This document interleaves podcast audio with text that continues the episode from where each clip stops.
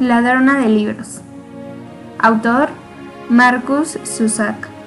Narración hecha por Fernanda González Pineda. Proyecto transversal Español y Tecnologías.